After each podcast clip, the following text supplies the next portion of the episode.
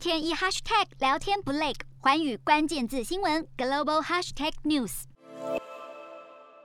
疫情燃烧，碰上环保意识抬头，美国的服饰产业近几年掀起了二手转卖的风潮。根据美联社报道，二手精品电商巨头的 RealReal 截至今年五月的销售总额已经接近二点四亿美元，比二零一九年同期还要增长了五十三个百分点。如此惊人的成长数字，有很大一部分要感谢 Z 世代青年。比起其他年龄层的消费者，Z 世代对于选择二手衣物可说是热情满满。